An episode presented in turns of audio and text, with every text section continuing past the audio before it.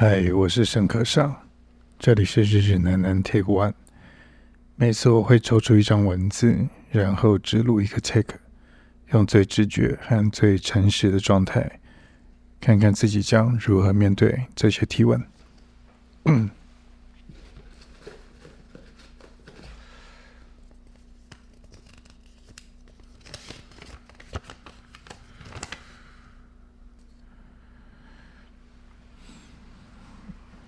情境题：被遗留下来的人或自己，什么意思？是要假设一个情境，那个情境是自己是一个被遗留下来的人，嗯，嘿，糟糕。我不太会假设，啊，那我试着用曾经有这样感受的情境来描述自己是被遗留下来的人吧。对，我来描述曾经在什么样的情况下，自己感觉是被遗留下来的人。或许就聊一聊，用这个方向聊一聊。那当然，现在闭着眼睛想，第一个浮现脑海的会是噩梦。我常常做这样的噩梦，常常做这样的噩梦是自己在追逐啊前方的一个人，或者。一群伙伴，然后自己一直在那个追逐的过程中，你有一种气氛，就是是格格不入的。然后，不管是经历了楼梯、开门、关门，到另外一个空间，你始终在追逐着可能一个事物的感受，或者一个人的。背影或者一群人远走的感受，你一直在后面追逐，不管旁边是是有很多很多很热闹的地方，还是是一个演唱会，还是是一个空无一物的的空间，还是它是一个无法辨别的的的一个一个呃黑色的世界，还是一个亮白的世界等等，它是一种气氛，就这个气氛，就是你感觉上你是被。丢掉的，你是被遗留下来的，然后你无法去靠近你真心想要靠近的呃人事物，心里有一种急切，那种急切，但是实际上你是被丢弃的那样心理状态，其实常常是噩梦的的样貌，所以常常是一个惊醒的状态，才惊醒的时候才才知道刚刚那个是梦。然后对那个梦是心中怀有很真实的恐惧，这个算是我还蛮常做的噩梦，就是有一个热切的靠近你想要靠近的人事物，却被远远的抛在后面的感觉，然后最后可能是完全追逐的方向都失去了，那样子的迷路感，不知所措，所以惊醒。嗯，我并不是一个太会解梦或者习惯解梦的人，但是常常在惊醒之后会去呼应，那么我这一阵子正在过什么样的生活，或者心脑袋里面在想什么。我觉得有些时候它也是写实状态的某一种复制。写实状态中，你可能因为工作，因为创作，因为呃。你的，你你渴望有一个更理想的世界，然后但是却不可得，或者在呃渴望那一个理想的结果之前，你卡住了，你在原地打转，你你花了很多的功夫，但是结果并不好，好等等，这些都会让你有一种呃，好像离。理想的状态很遥远的一种恐惧，那这种恐惧的时候，有些时候就会做这样的噩梦。嗯，他甚至有些时候，可能在人生中，你在经历经历到，嗯，情感上突然的背叛，或者在工作历程中突然的大的转折，等等时候，都会有被遗留下来的感觉。好像这个世界，这时候你的存在并不适当的一种感觉。但这个讲当然就稍微有一点私人的了。那呃，或许可以用一个比较简单或者比较生活的条件来呼应这个情境。呃，我想每一个电影工作者或者每一个创作者，大概都。很在乎，呃，第一次自己的片子第一次放映，然后放映之后观众的反应。我想这是每一个电影导演或者纪录片导演大概永远的、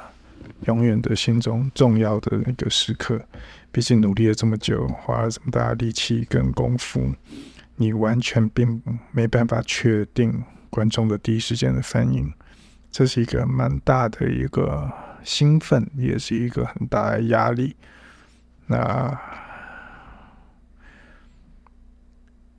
有些时候你会为这个东西感觉到十分的鼓舞，有些时候你也是非常非常的呃感觉到失落。比如说我的某一部片，好在那时候在台湾，我感觉映后是呃蛮。呃，常常进就是主潮人了，对。每次映后我都非常的难受，因为常是现场一片寂静，然后这个寂静，嗯，常常让你得要去，好像要替作品说话，然后慢慢的重新，呃。温润这一个现场的这个气氛，在在台湾，我觉得那时候非常的，我很乐意，也也也愿意，然后并且笃定的相信自己这样的分享是我喜欢这部片的一个一个嗯的一个过程。呃，但有一次在爱丁。那一次我记忆就蛮深的，因为那是一个售票的场合，然后片子在国外放映，你总是会在乎这一个售票的情状如何，然后心怀忐忑，然后看着卖出了多少票，然后那一天另外几个影厅放的片。呃，是人很多，然后都坐满了观众，然后都感觉到别的影厅散发出来一种温度跟热力，然后主唱人在面放映，人不多，大概三十个观众，但是难忍的是那个静默，然后那个静默就是在语言沟通比较困难的情况下，实际上是。非常难解释很多很多的细节，嗯，然后那一天的映后，我觉得非常的嗯有困境，然后自己也蛮沮丧的。然后那天我记得下雨下雪，然后站在戏院外，我心中的时候默默许了一个愿望，就是。我再也不想拍沉重主题的片子了，因为当我看着别的影厅的人是带着笑容啊、热热切切的啊，然后去谈论一部影片啊，热热闹闹，一种温度是高温的，而在我的影厅放映后那样子的呃沉默，然后冷静。然后大家脸上挂着一个严肃或者没有出口的表情，呃，我当下觉得我是一个不受欢迎的影像工作者，然后事实上也造成了戏院端的困扰，然后自己站在那个雪中看着那个看棒，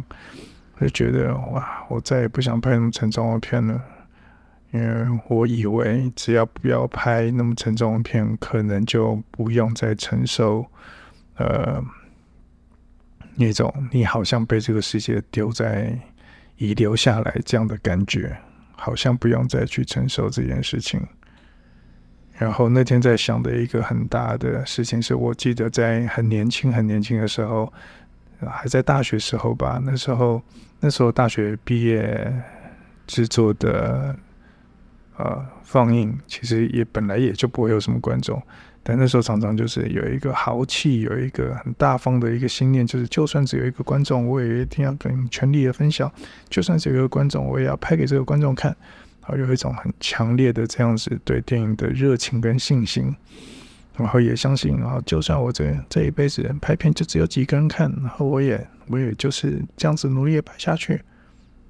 但是在爱丁堡那个当下，我觉得这个想法真是一个天大的谬误。就是拍了片，如果没有人看，那又如何呢？实际上是蛮挫折的。对，但是那是当时，那是当时。事实上，到今天我依然没有改变原本我的任何的习惯或想法，或者我的习惯和想法正在潜移默化的改变中，而没有改变到我的核心。我至今依然相信，是的，只要有一个观，有一位观众愿意好好看你的片，你就应该要谢谢啊，并且好好的与他分享。